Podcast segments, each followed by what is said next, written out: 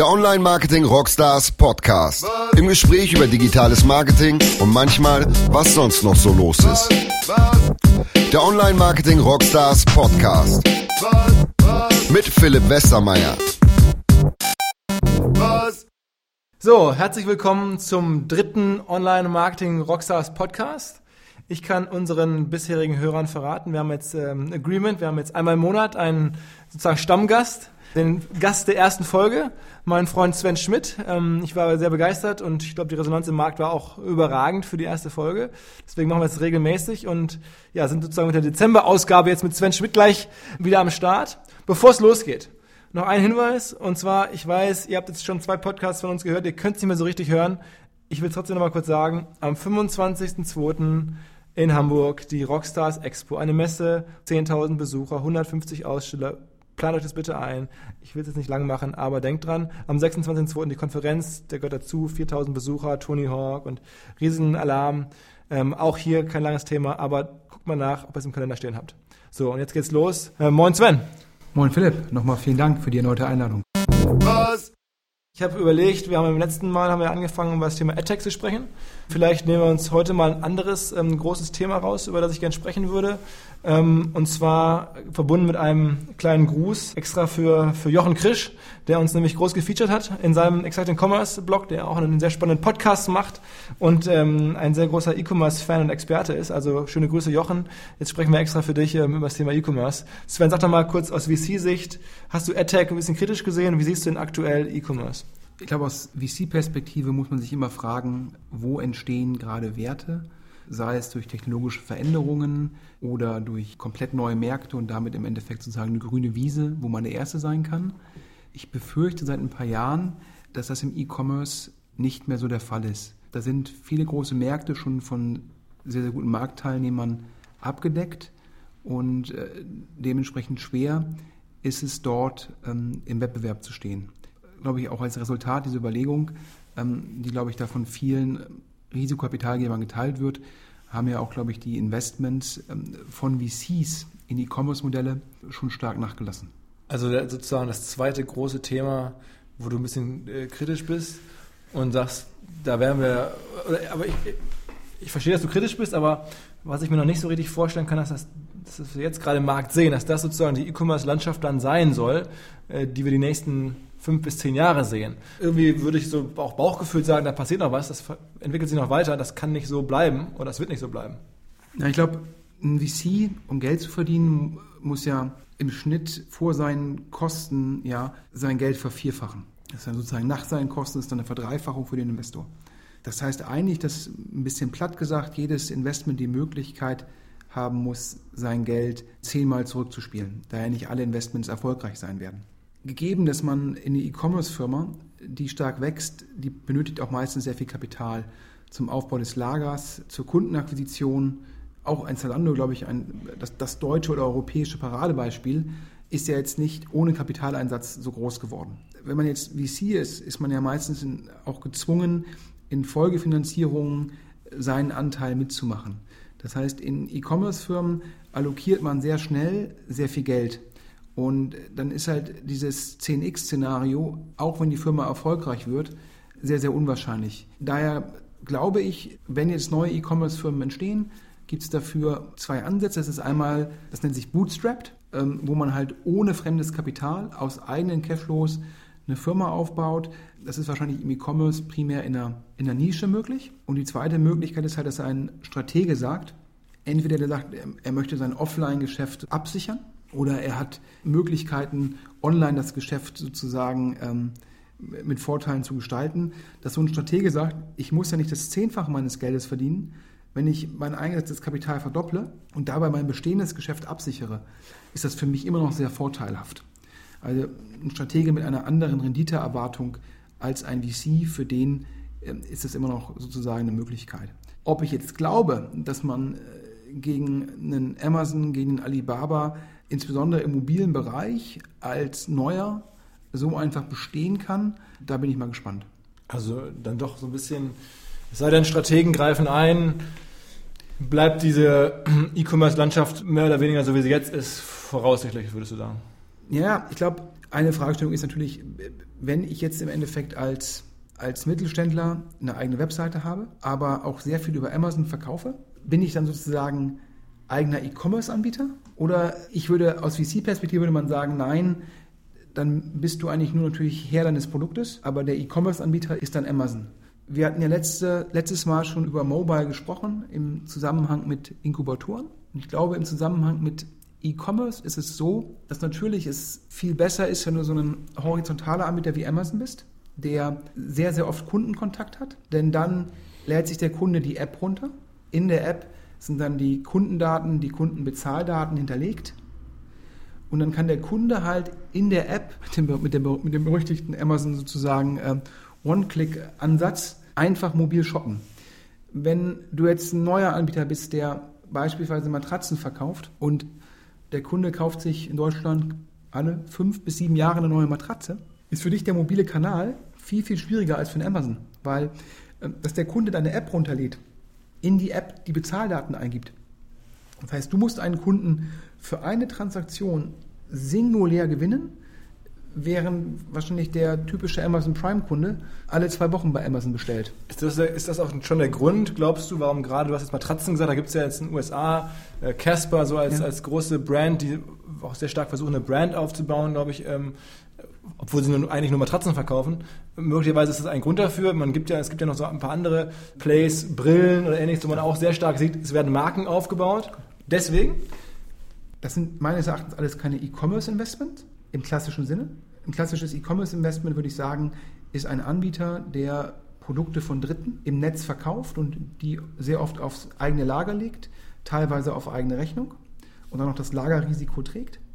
Und die Investments, ob es nun irgendwie Warby Parker ist oder Casper oder auch Bonoboss, das ist so eine Jeans und äh, Klamotten, das sind eigentlich eher Investitionen in, in Markenanbieter, die sich jetzt von klassischen Markenanbietern in zweierlei Hinsicht differenzieren. Da sind sehr viele wählen diesen vertikal integrierten Ansatz, ähm, wo man halt auch den, die Beziehung zum Kunden aufbaut.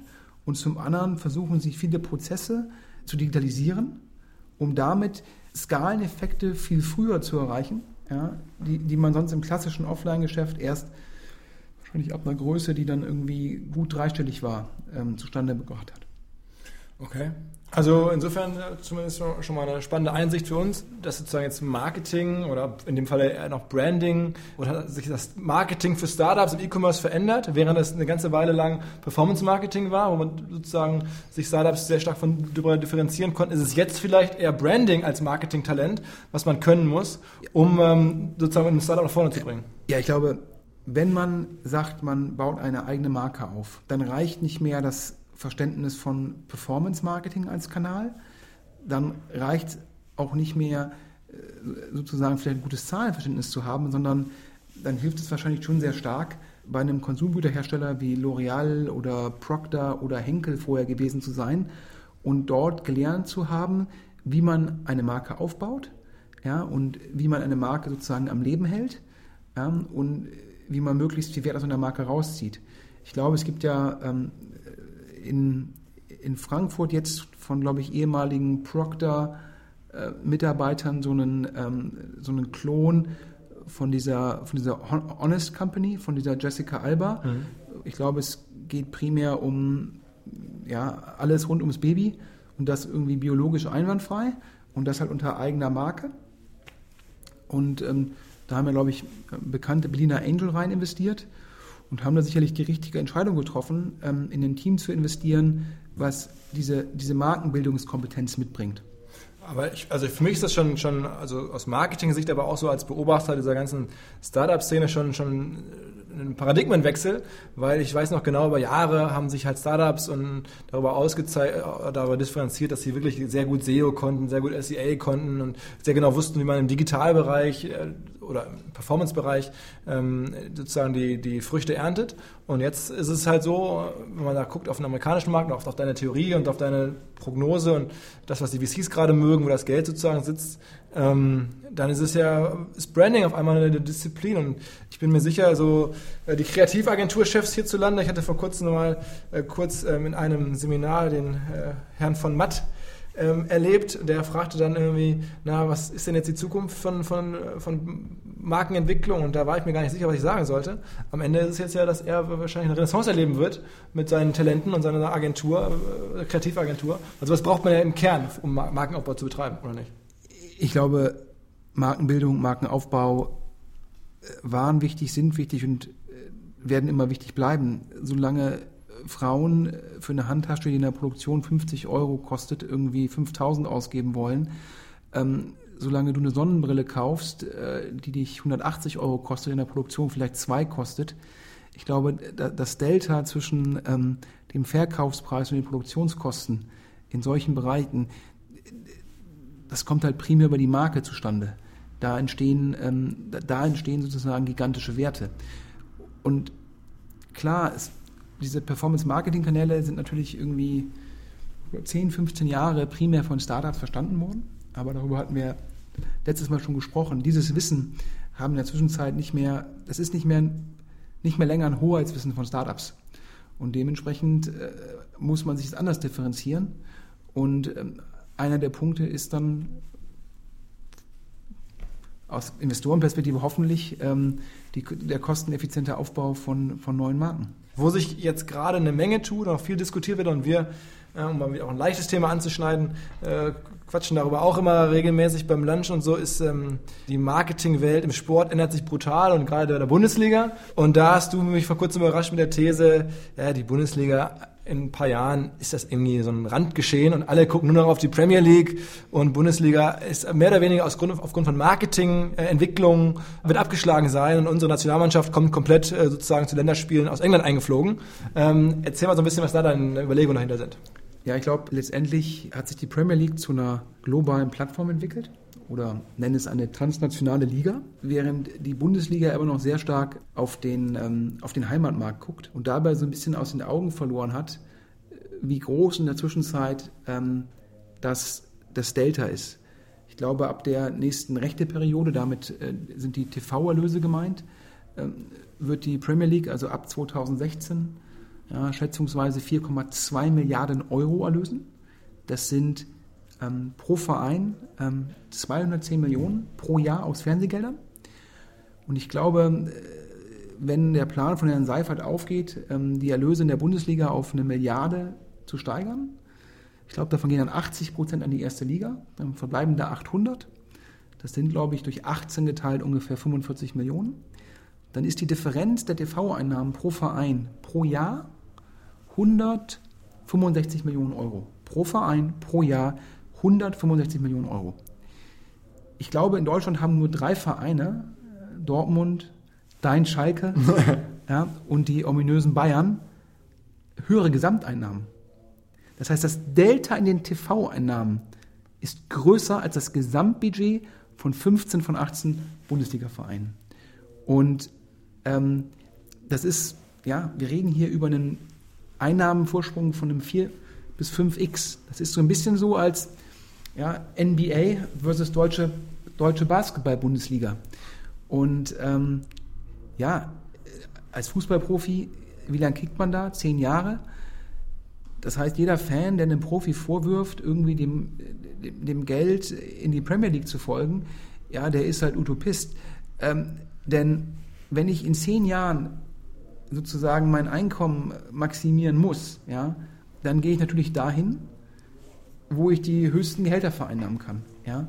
Ich glaube, auch kein deutscher Basketball-Fan würde zu Dirk Nowitzki sagen, ja, warum bist du eigentlich zu den Mavericks gegangen? Du hättest ja auch irgendwie bei Bamberg 20 Jahre spielen können. Und so glaube ich halt, dass ich höre halt immer, ja, aber die deutschen Fans, die sind treu, dem Verein ergeben und auch in England wird nur 11 gegen 11 gespielt. Ja, aber Philipp, du bist ja Basketball-Fan. Ähm, welche, welche Weltstars des Basketballs spielen denn noch in der deutschen Bundesliga? Ja, da gibt es nicht viele. Da gibt es da gibt's nicht viele, ja?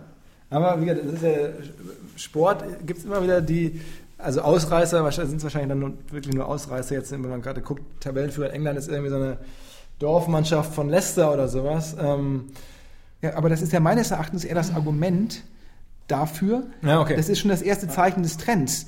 Dadurch, dass die TV-Einnahmen in England so groß sind, ähm, können sich halt im Endeffekt, werden die Leistungsunterschiede über die Vereine kleiner und damit die Varianz über die erwarteten Ergebnisse größer.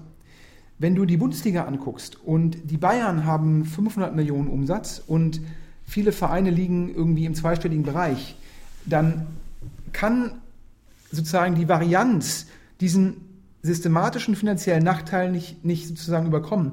Aber wenn ich als englischer Verein demnächst 210 Millionen durch Fernsehgelder habe, vielleicht noch irgendwie nur 40 aus anderen Quellen, dann habe ich irgendwie Einnahmen von 250 und Manchester City, Manchester United, Chelsea, die machen alle 5 bis 600, dann ist es nur ein Faktor von 2 zu 1.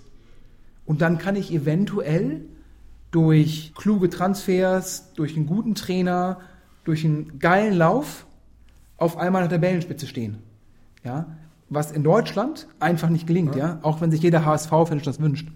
Also generell, ja, wahrscheinlich. Generell ähm, ist das ja so, also deine These Bundesliga versus Premier League und kann man schon sagen, so exponentielle Effekte ist eigentlich ähm, ein bisschen das Thema, was du ja. da siehst. Also ich glaub, wir wachsen immer mehr in so eine globalisierte Welt hinein und es gilt eigentlich nur noch, die Leading Brand oder die Leading Plattform zählt alles und der ganze Rest berichten mehr und mehr weg. Wird das sich noch weiter verschärfen wahrscheinlich? Wir, wir sehen letztendlich zum einen natürlich klar, sonst würden wir hier nicht sitzen, die Digitalisierung als Megatrend, verstärkt durch die Globalisierung. Ja? Und dann ähm, im gewissen Rahmen natürlich auch, ja, bei Facebook waren es Netzwerkeffekte. Ähm, jetzt in Bezug auf die Premier League würde ich sagen, das sind sich selbst verstärkende Effekte. Oder ich glaube, der Wissenschaftler würde sagen, eine positive Rückkopplung. Ja? Ich nehme 210 Millionen Fernsehgelder pro Jahr pro Verein ein. Davon kann ich mir dann wieder größere Stars leisten. Die größeren Stars ziehen wieder mehr Aufmerksamkeit auf die Premier League. Mehr Aufmerksamkeit führt wieder zu mehr Fernsehgeldern. Und auf einmal bin ich sozusagen in so einer sich selbst verstärkenden Spirale nach oben. Und dann gibt es halt im Endeffekt nur noch eine globale Liga, so wie es die NBA für Basketball gibt, gibt es die Premier League für Fußball.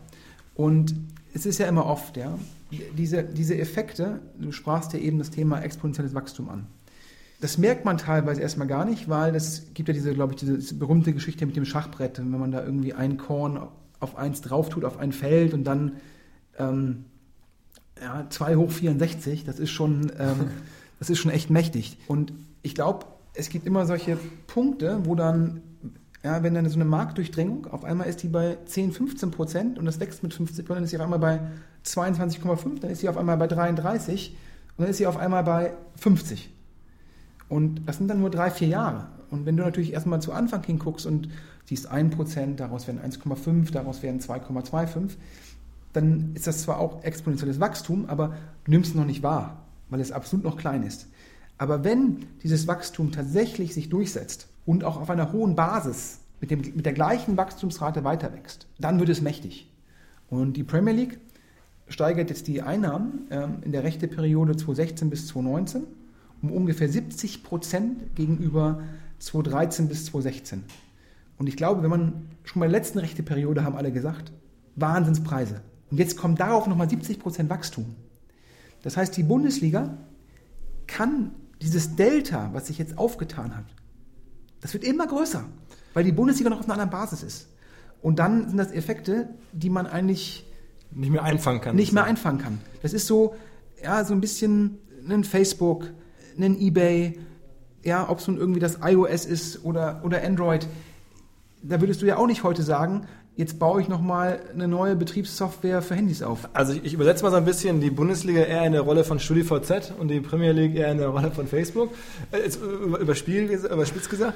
Wobei mit der Marketingbrille, mit der ich ja nur durch die Welt laufe, permanent und die ich auch nachts nie ablege, ähm, würde ich jetzt ja sagen, es gibt ja da zumindest in Deutschland oder auch ja, überall ähm, Marken und es gibt wahnsinnig loyale Markenanhänger, nämlich Fans der Vereine. Mhm. Und wenn ich jetzt Schalke gucke, da ist halt eine Marke. Die Leute hängen ja an Schalke und noch nicht mal an den Stars. Und bei Dortmund ist es genauso und überall ist auch ein bisschen lokal, man geht ins Stadion. Also kann man diese enge Markenbeziehung durchbrechen oder wird halt die Globalisierung es schaffen, diese enge Markenbeziehung zu durchbrechen? Das ist eigentlich eine Frage, wo du sagst, ja, und ich kann es mir nicht so richtig vorstellen. Ja, ich glaube, guck dir mal andere digitale Märkte an. Ja. Erst hieß es irgendwie, LPs wird es für immer geben, weil die Leute diese Platten und die Plattencover so toll finden. Dann kamen die CDs, ja, ähm, oder zwischendrin kamen auch Kassetten.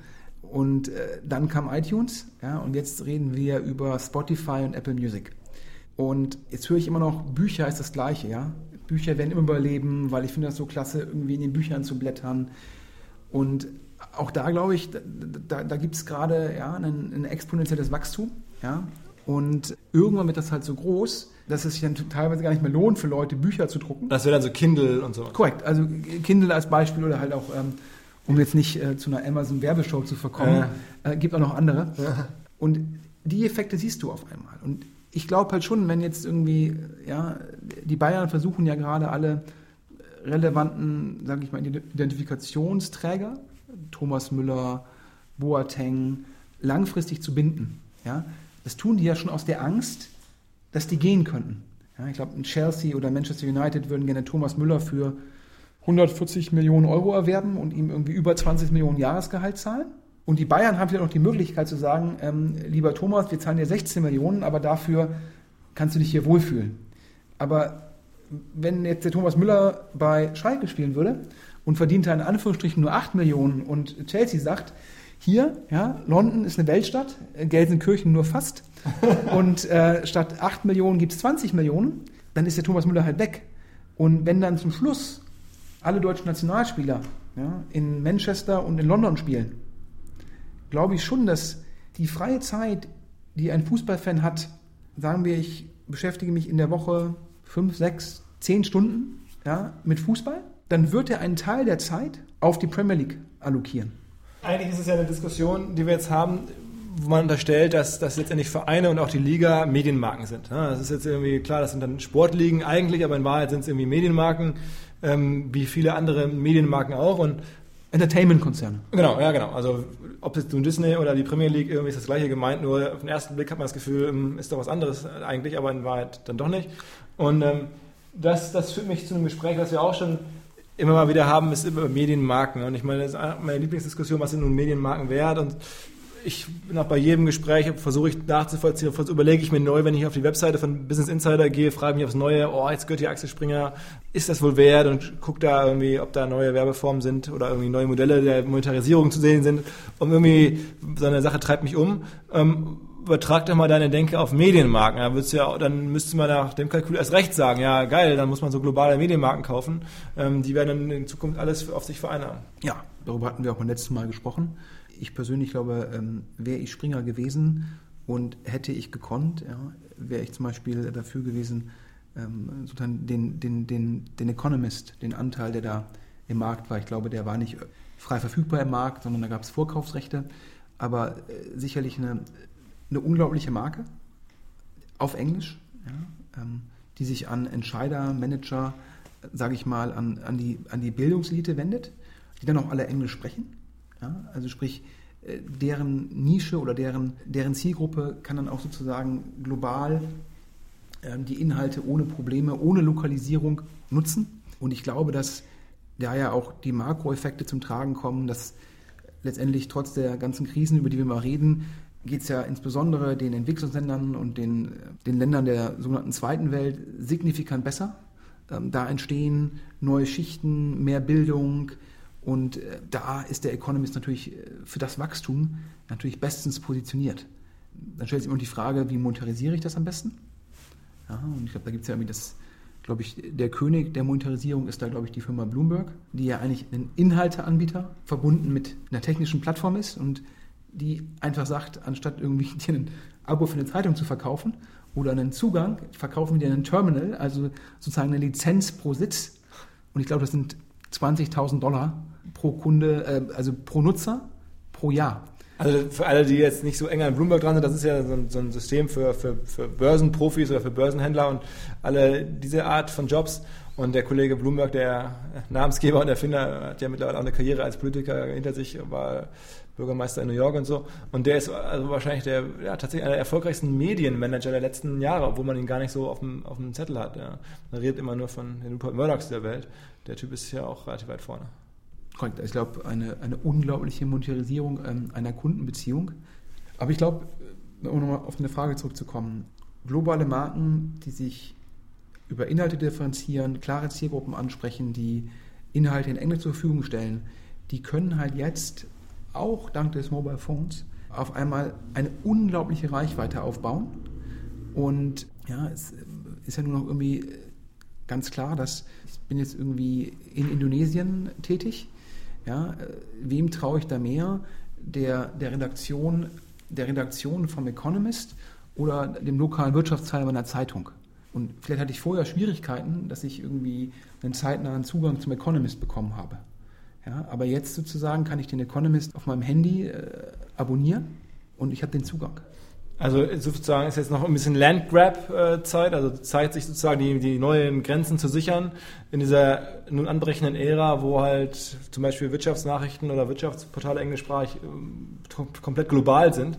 Und ähm, da vielleicht dann eine tolle Entscheidung zu sagen, okay, wir sind eine Firma aus Deutschland, aber wir wollen gerne global da unseren Stake halten und ähm, deswegen so ein, so ein, Deal, und der kann sich dann vielleicht auch ganz langfristig erst lohnen und gar nicht äh, richtig von mir da jetzt wöchentlich auf irgendwelche neuen äh, Monetarisierungsideen zu warten. Bei Business Insider, ja, ich glaube, ähm, ich glaube, ursprünglich wollte ja, glaube ich, Springer die Financial Times kaufen ja. und ist da ähm, von, von, vom japanischen Nikkei-Konzern überboten worden. Ich glaube, die Financial Times wäre noch der bessere Kauf geworden, weil es eine signifikant stärkere Marke ist, hat nochmal bessere eigene Inhalte und da hätte man sicherlich äh, noch viel stärker und viel früher ins reine Bezahlgeschäft gehen können. Ich glaube, Business Insider ist ja äh, teilweise auch nur eine Aufbereitung von fremden Inhalten und sicherlich eher massenmarktorientiert. Ich würde zumindest kurzfristig sagen, dass wahrscheinlich die Inhaltequalität bei Business Insider einen nicht verleitet, da jetzt ein teures Abo abzuschließen. Ich glaube schon, dass das bei der Financial Times möglich gewesen wäre. Ich glaube, dem Nikkei-Konzern ist vorgeworfen worden, überzahlt zu haben. Ich persönlich glaube, dass man kann da noch sehr, sehr viel rausholen, weil die Marke, ich glaube, es gibt das Wall Street Journal, es gibt Bloomberg, es gibt die Financial Times, aber es sind sicherlich sozusagen die globalen Kernwirtschaftsmedienmarken. Und da sehe ich einen unge ungeheuren Wert lustig, dass du es erzählst ähm, und dass du diesen Wert in den Marken siehst, weil wir haben auch immer so ein bisschen off the record, ich erzähle es jetzt trotzdem mal ja on air, ähm, eine Diskussion, ich frage dich, Mensch, ich überlege mir, was tue ich für unsere Konferenz Ende Februar. Soll ich nochmal eine ganz große People-Marke holen? Namentlich irgendwie Ashton Kutcher, Richard Branson. Äh, das kann man irgendwie mit viel Geld im Zweifel regeln oder möglicherweise regeln. Und dann überlege ich immer, würde das unseren Gästen gefallen, wenn da auf einmal ein Richard Branson hinterm Vorhang vorkäme oder ein Ashton Kutcher und du sagst, ey, auf keinen Fall mach das nicht, das ist viel zu teuer, das lohnt sich nicht. Und ich denke immer, krass, das muss man nicht machen. Dann, ja, auf einmal denken alle, sind hier irgendwo in Hollywood und das will ich doch. Also, ähm, naja. Ich glaube, äh, letztendlich muss man sagen, der bisherige Erfolg der Online-Marketing-Rockstars, ähm, der gibt dir ja zu 100% recht. Dass, dass, dass deine Entscheidung, ähm, dein Bauchgefühl äh, war ja bisher 1A. Ähm, dementsprechend bin ich da vielleicht auch einfach zu ähm, Nischen interessiert oder vielleicht auch irgendwie äh, zu große Namen skeptisch. Wir hatten ja auch vorhin, glaube ich, kurz drüber gesprochen, über, ich glaube, gestern hat äh, Michael Moritz von Sequoia, wenn nicht der weltbeste Risikokapitalgeber, dann einer der besten Risikokapitalgeber, hat, glaube ich, gestern auf, auf einem TechCrunch-Event äh, den ehemaligen Trainer von äh, Manchester United äh, interviewt oder haben ein Gespräch gehabt. Fireside-Chat. So. Fireside-Chat. Und ich glaube, wir fanden das beide nicht so überragend. Ja. Obwohl natürlich Alex Ferguson ein ganz großer Name ist und wahrscheinlich auch der, der englische Muttersprachler sich am schottischen Akzent nicht, nicht so stört wie ich. Ich persönlich hätte halt wahrscheinlich, um das Beispiel jetzt zu vergleichen mit der Frage von dir gesagt, dass ein guter Interviewer, der nur mit Michael Moritz gesprochen hätte, für die Audienz bei so einem TechCrunch-Event viel mehr wesentliche Sachen hätte rausholen können, als jetzt so ein Gespräch darüber, äh, Führung eines Fußballteams. Ja, das war total artifiziell gebaut und zwei Leute, die eigentlich in was anderem total gut sind, oder äh, mussten dann darüber reden, nur damit es irgendwie einigermaßen auf diese Bühne passt. Fand ich auch nicht gut, ähm, habe ich mir aber sehr gerne. Ich kann es allen nur empfehlen, wer mal reingucken möchte. Es gibt ein paar Videos im Netz von, von dem TechCrunch Disrupt in London. Aber ich, ähm, ich, ich glaube, um einfach nochmal mehr Aufmerksamkeit für die Online-Marketing-Rockstars zu generieren, äh, streuen wir einfach das Gerücht, dass Adele sozusagen der, der, der, der, auf, der, der, der, der Überraschungsgast ist. Ma Michael Dell. Ich, ich, ich hatte ja schon überlegt, ob wir nicht einfach, also es gibt, es gibt ja da verschiedene Möglichkeiten, auch mit Marketing nochmal zu tricksen, einfach mal so ein bisschen so, so zu tun, als wenn, wenn Larry Page oder so einfach käme. Einfach auf die Webseite schreiben, Larry Page, um mal zu warten, was passiert. Auch bei irgendwann ruft dann Google an und sagt, das ist ja nicht so, oder ihr habt euch vertan, oder nehmt das da runter, oder der kommt nicht. Aber die ganzen Tage lang, während das steht, wäre es wahrscheinlich ein mega geiler Marketing-Effekt. Und ich hätte es kurz überlegt, es zu machen, aber dann dachte ich mir, ja, mittlerweile sind wir dann auch irgendwie eine Marke, die mir sehr am Herzen liegt und könnte darüber dann auch Schaden nehmen. Also habe ich es nicht gemacht, aber eigentlich, why not? Ne? Ich, ich, glaube, solche Marketing-Tricks, ich glaube, die, die, Kollegen vom Web Summit, ähm, ja. ich hätte beinahe gesagt, der Web Summit in Dublin, ich glaube, es heißt jetzt der Web Summit in Lissabon, ja. die, die machen ja, glaube ich, über Facebook immer sehr, ähm, sehr aggressive Werbung, die teilweise die Nutzer verwirrt, indem gesagt wird, es haben schon dreieinhalb Millionen Leute ähm, aus Liechtenstein zugesagt. äh, und manchmal ähm, fragt man sich dann, seit wann hat Liechtenstein so viele äh, Einwohner? Also was, was richtig krass ist, das muss ich sagen, ist im Konferenzmarketing oder Marketing für Veranstaltungen wirklich das, das Allerkrasseste, was ich seit langem gesehen habe, ist, die, die Kollegen, die das Websummit äh, machen, ähm, die gehen halt hin und gucken sich ja an, mit wem ich bei Twitter folge, mit wem ich bei Twitter verbunden bin und lesen das offensichtlich irgendwie aus und übertragen das in eine Mail an mich, wo sie dann sagen, guck mal, der und der ähm, ist auch da, direkt im Betreff, sodass ich halt irgendwie sichergestellt, dass ich diese Person kenne, weil ich hier bei Twitter folge und dass ich die Mail natürlich aufmache und sage, das gibt's doch gar nicht. Ähm, krass, ist er da, ist ja super hilfreich, weil dem folge ich, den will ich immer schon mal treffen. Und also das, das ist schon halt so ein sehr intelligentes Vernetzen von sozialen Plattformen hin dann zu einer E-Mail-Marketing-Kampagne am Ende. Wahnsinnig gut. Ne? Aber auch übrigens wahrscheinlich in Deutschland eigentlich nicht, nicht legal. Ja, ich glaube, letztendlich ist es daher die, sag mal, dieses Social Proof Marketing, was ja auch Facebook nutzt, wenn es mir Anzeigen zeigt und ähm, dann sehe ich wieder irgendwelche Basketballthemen und oben drüber steht, äh, Philipp Westermeier ähm, hat das gemocht. Ja. Aber schon krass, dass eigentlich dann letztendlich ein, ein, ein, ja, ein Nutzer von Twitter oder jemand, der bei Twitter eigentlich nur passiv, der, ich meine, die haben ja bei Twitter nichts zu tun, außer dass sie da einen Account haben mit ihrer Veranstaltung, dass sie sozusagen besseres Marketing machen mit der Plattform, als es Twitter eigentlich selber anbietet seinen, seinen, seinen Kunden oder so. Ne? Das spricht ja nicht unbedingt für die Produktentwicklungsfähigkeiten von, von Twitter, wenn man da so drüber nachdenkt. Ich kenne mich jetzt äh, zu wenig aus mit den äh, Twitter-Marketing-Möglichkeiten, um zu beurteilen, ob jetzt die äh, Web Summit-Kollegen das besser hinbekommen, als, als da die äh, internen Möglichkeiten sind. Aber es zeigt zumindest, dass die Web Summit-Kollegen im Bereich Marketing ihr, ihr, Geschäft verstehen. Absolut, ja? absolut. Sprechen wir gerade über Plattform und Marketing. Wir haben jetzt im Podcast eigentlich noch nie richtig groß über Google gesprochen. Das ist ja ein Must, weil das ja nun so der Platz hier in unserem äh, digitalen Marketing-Ökosystem ist. Und du sagst jetzt irgendwie, Google wird immer mehr zur Litfaßsäule. Ähm, und das hört sich erstmal ein bisschen schwierig an. Äh, was denkst du oder was sind deine Gedanken dazu?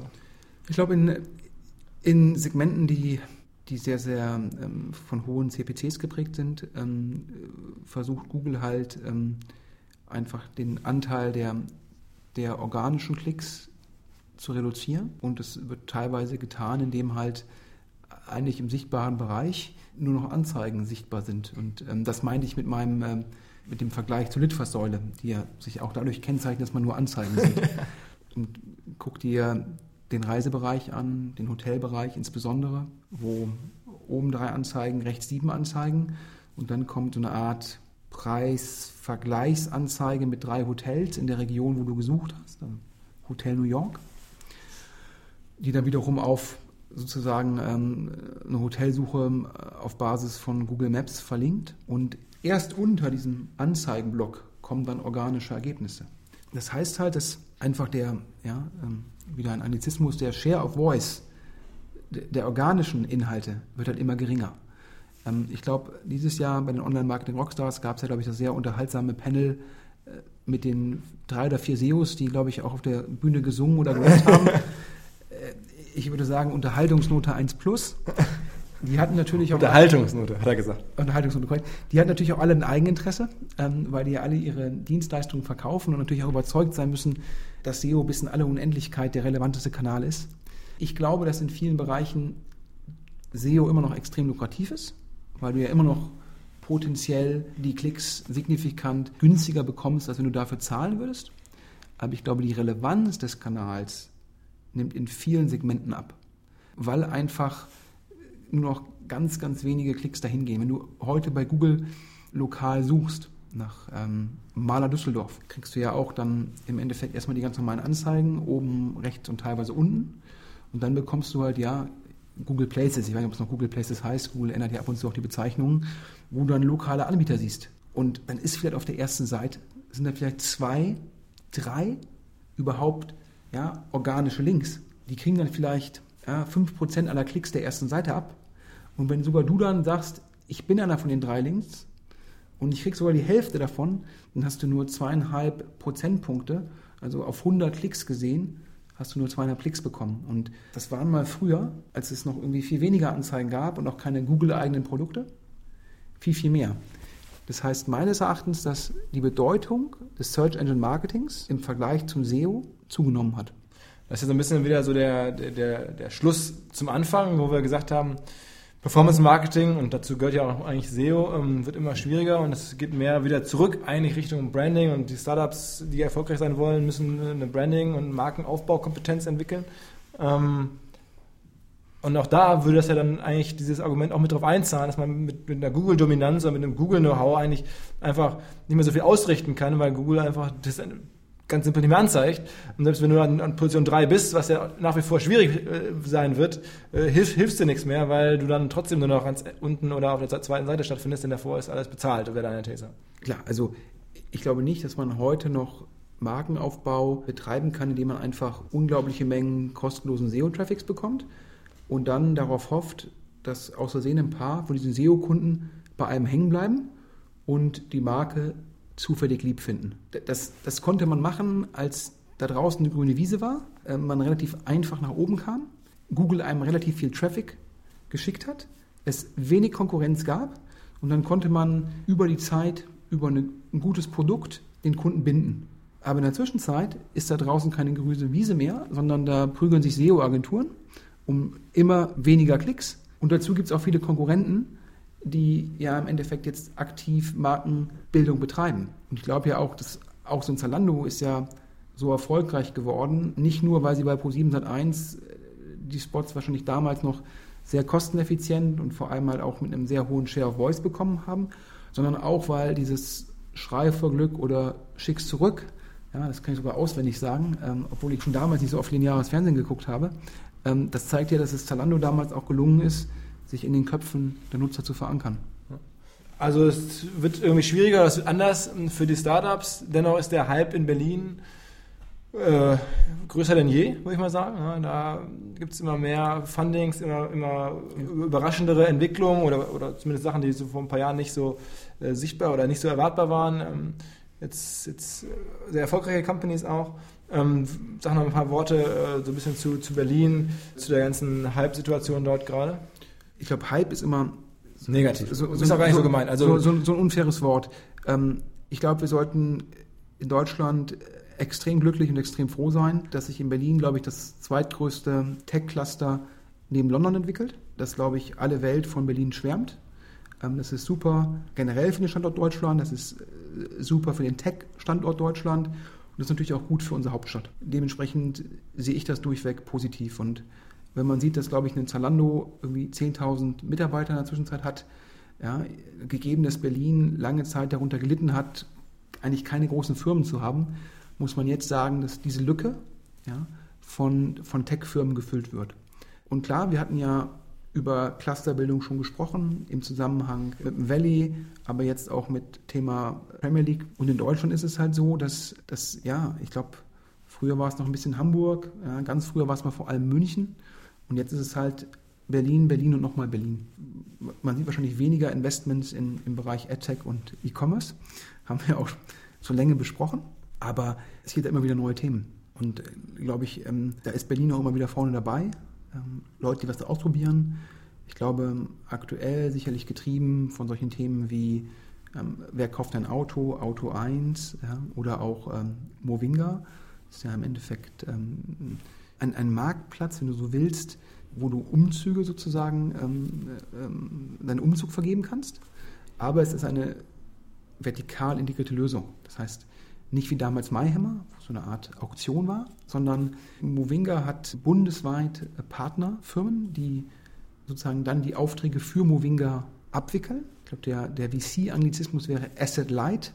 Das heißt, du bist bundesweit als Dienstleister tätig, hast aber eigentlich keine eigenen Umzugswagen, du hast keine Mitarbeiter. Eigentlich der alte Trend, ne? Man sagt irgendwie, der größte Content-Anbieter hat keinen eigenen Content, nämlich Facebook. Der größte Wohnungs- oder Hotelanbieter hat keine eigenen Hotels, nämlich Ja. Airbnb. Und der größte Chauffeuranbieter hat keine eigenen Autos, nämlich Uber. Also da gibt es ja so einen Chart, äh, das auch über Facebook gegangen ist, wo man sagt, das passt da eigentlich rein, Das- jetzt für den Vertical-Umzug. Ne? Korrekt. Und immer mit der These, dass es viel einfacher für den Kunden ist, statt jetzt über eine Ausschreibung 100 Euro zu sparen, lieber zu sagen, ich habe hier Movinga als einen Partner. Ja, der hat äh, eine geile mobile Webseite. Da kann ich schnell meine Wohnung abfotografieren. Da werden Prozesse, die früher, ja, musste der Umzugsunternehmer vorbeikommen, musste einen Kostenvoranschlag machen, musste es ausmessen. Diesen ganzen Prozess der Angebotsfindung kann man jetzt digitalisieren, automatisieren und standardisieren. Und auf einmal ist das, ist der ganze Kostenblock aus dem Prozess rausgenommen und Movinga kann dir in Sekunden schnell ein Angebot machen und so braucht der Kunde nicht mehr drei Tage, um eine Umzugsfirma zu finden, sondern kann dank Movinga innerhalb von 30 Minuten eine Umzugsfirma Ich, finden. ich merke schon, du hast dich hier in ein Thema in Berlin verliebt, dass da gerade... Ja, ich glaube, ich finde den ganzen Ansatz sehr spannend. Ähm, und das gibt es natürlich in Berlin in der Zwischenzeit auch. Das ist ja, der Erfolg spricht sich da schnell rum. Ähm, das gibt es, glaube ich, jetzt schon für Maler. Ähm, das gibt es, glaube ich, schon irgendwie für Dachdecker. ich glaube jetzt, die erste Welle waren halt diese My Hammers dieser Welt. Und jetzt die Welle ist halt das Ganze sozusagen über dein Handy vertikal integriert, Asset-Light-Ansatz. Bevor ich jetzt gerade zu verknallt rüberkam, man muss fairerweise sagen, ähm, dass natürlich Umzüge ein One-Off-Business sind, wieder so ein Anglizismus. Heißt, ja, das macht ein Kunde in Deutschland nur alle x Jahre. Und wenn er es dann nach drei, vier, fünf Jahren wieder tut, kann er sich meistens nicht daran erinnern, Ja, wo er es wo er es gemacht hat. Das heißt, du musst auf der ersten Order oder auf der ersten Bestellung, musst du als Anbieter deckungsbeitragspositiv sein, weil ich nicht glaube, dass es einen sehr hohen Kundenwert gibt. Ja, und dementsprechend, ich glaube, gäbe es noch ähm, einen hohen Kundenwert, also würden die Kunden noch alle drei Monate wiederkommen und du würdest den Kunden über vier, fünf Jahre und über 10, 15 Transaktionen begleiten, ja, dann wäre es noch geiler. Dann wäre es Uber, dann wäre es irgendwie jetzt 60 Milliarden oder sowas wert, was da gerade Ja, aufgehoben da wird. hat sogar auch noch sehr, sehr gute, äh, sehr, sehr gute Exekution. Ja. Ja. Alles klar. Ähm, vielleicht sagen wir zum Abschluss noch was. Wir haben ja heute sozusagen den Tag, die erste E-Mail, die ich heute Morgen, glaube ich, las, als ich aufwachte, war auch von Sven. Und zwar kurze, kurzer Link von, von ESPN. Ähm, wir haben also sozusagen den Tag, den, den ersten Tag, wo ein, ein Sportler offiziell, kann man, kann man sagen, dank Marketing und dank, dank Marketing-Gedanken äh, Milliardär mit seinem Sport wird. Also vielleicht Michael Jordan, weiß man nicht, aber zumindest jetzt zum ersten Mal, wo man sich, glaube ich, sicher sein kann, dass es einen Sportmilliardär gibt, einen Athleten, ähm, dank Marketing, einen LeBron James in den USA, hat einen dicken Vertrag äh, bekommen von, von Nike. Man kennt gar nicht die genauen Zahlen, aber die werden so massiv sein, plus was er jetzt schon hat, dass man, glaube ich, ziemlich sicher gratulieren kann, sagen kann, alter Schwede, jetzt werden Sportler richtig abgehen. Ich glaube, äh, im Artikel stand drin, wir hatten ja im letzten äh, Podcast ähm, über den Deal ähm, des Spielers der Houston Rockets gesprochen. James Harden, ja. Korrekt, dann hatte ich gesagt, dass Kevin Durant ja auch schon 30 Millionen pro Jahr bekommt. Und ich glaube, in dem Artikel heute Morgen stand Immer wohlgemerkt von, von den Ausrüstern, Korrekt. nicht von den Vereinen, sondern von, Korrekt. von, als Marketinggeld. sozusagen. Korrekt, ja, als ob dann Adidas ähm, zahlt äh, für ähm, ganz Bayern München, ich glaube, 20 Millionen. Was man wieder zeigt, dass man. Ähm, Brutal, wie ist das denn? 20 Millionen für Bayern München? Ja, ich glaube, das ist so ein Beispiel dafür, dass man, wenn der Ausrüstervertrag für einen Fußballverein eine Kerneinnahmequelle ist, sollte der alle drei, vier, fünf Jahre wieder ausgeschrieben werden, um das Maximum rauszuholen. Wenn man allerdings als Verein dem Ausrüster vorher Anteile am Verein gegeben hat, dann nimmt man sich den Leverage. Ich glaube, die Bayern haben sich damals sehr gefreut, von Adidas, ich glaube, es waren 75 Millionen ungefähr kassiert zu haben. Oder vielleicht sogar ein bisschen weniger. Und ähm, jetzt kassieren, glaube ich, die englischen Vereine 100 Millionen vom Ausrüster pro Jahr. Die Bayern 20, also anders ausgedrückt, die Bayern verlieren jedes Jahr 80 Millionen aufgrund dessen, dass sie sich einmal für 75 entschieden haben. Ich glaube, diese Abwägungsentscheidung ähm, sieht ex post eher, eher, eher suboptimal Einer, aus. einer der wenigen großen Fehler von Uli Hoeneß vielleicht, wird man bald sagen. Ich würde sagen, die Ja, okay, also- ich würde sagen, die Steuerhinterziehung Ja, würde ich jetzt aus seiner Perspektive wahrscheinlich Wie, auch als, Fehler? als, als suboptimal bezeichnen, ja. Also das der zweite große Fehler. Ähm, um, um zurückzukommen ähm, auf, auf LeBron James und in dem Artikel stand drin, dass LeBron James signifikant mehr als Kevin Durant verdienen wird. Das las ich also so wie 40, 50, 60 Millionen pro Jahr. Allerdings muss man auch sagen, im Titel stand drin, dass Nike dieses Jahr angeblich 2 Milliarden Dollar Umsatz macht mit der Michael Jordan Air Jordan Brand, ja. Air Jordan Brand, ja, oder Linie, wie man das auch nennt, ja. Und ähm, ich glaube, auch da äh, geht man davon aus, dass Michael Jordan zwischen 50 und 100 Millionen Dollar pro Jahr bekommt. Das heißt, ich würde sagen, der erste richtige Sportmilliardär, glaube ich schon äh, Michael Jordan. Und, und übrigens, um das jetzt alles hier noch abzuschließen, was im Artikel auch noch drin stand von ESPN über, über LeBron James ist, dass irgendwie die Schuhe von LeBron James, die ja nun auch verkauft werden, ähnlich wie die Air Jordan Schuhe, unter einer anderen Brand, unter einer LeBron James Brand, sich sogar super verkauft haben im letzten Jahr, obwohl der Kollege die gar nicht mehr getragen hat, weil sie irgendwie ihm unpassend waren fürs Basketballspielen. Hat er andere Schuhe angehabt scheinbar. Und trotzdem wurden die Schuhe in den Läden monstermäßig gut verkauft. Man sieht also, was Branding alles bewegen kann. Und in dem Sinne würde ich sagen, haben wir heute hier einen geilen Branding-Podcast gemacht. Ja. Branding von A bis Z. Ähm ich würde sagen einfach jetzt nicht Richard Branson oder Aston Kuscher, sondern ähm, wir sollten den verantwortlichen Nike-Manager ah. und LeBron James zusammen, ja, zusammen, auf der Bühne. Stimmt. Und dann kaufe ich mir auch das Ticket zum Vollpreis. das du eh zum Vollpreis. Das wirst du hier rausgeworfen. Also, alles klar. Vielen Dank. Das war der Branding-Podcast bei Online Marketing Rockstars. Ähm, denkt dran, Ende Februar gibt's ganz viele neue Themen. Und in nächste Woche gibt's wieder einen neuen Podcast. Wir verraten noch nicht mit wem, aber allerspätestens im nächsten Monat ist Sven wieder da. Okay, haut rein, schöne Grüße. Danke, tschüss. Was?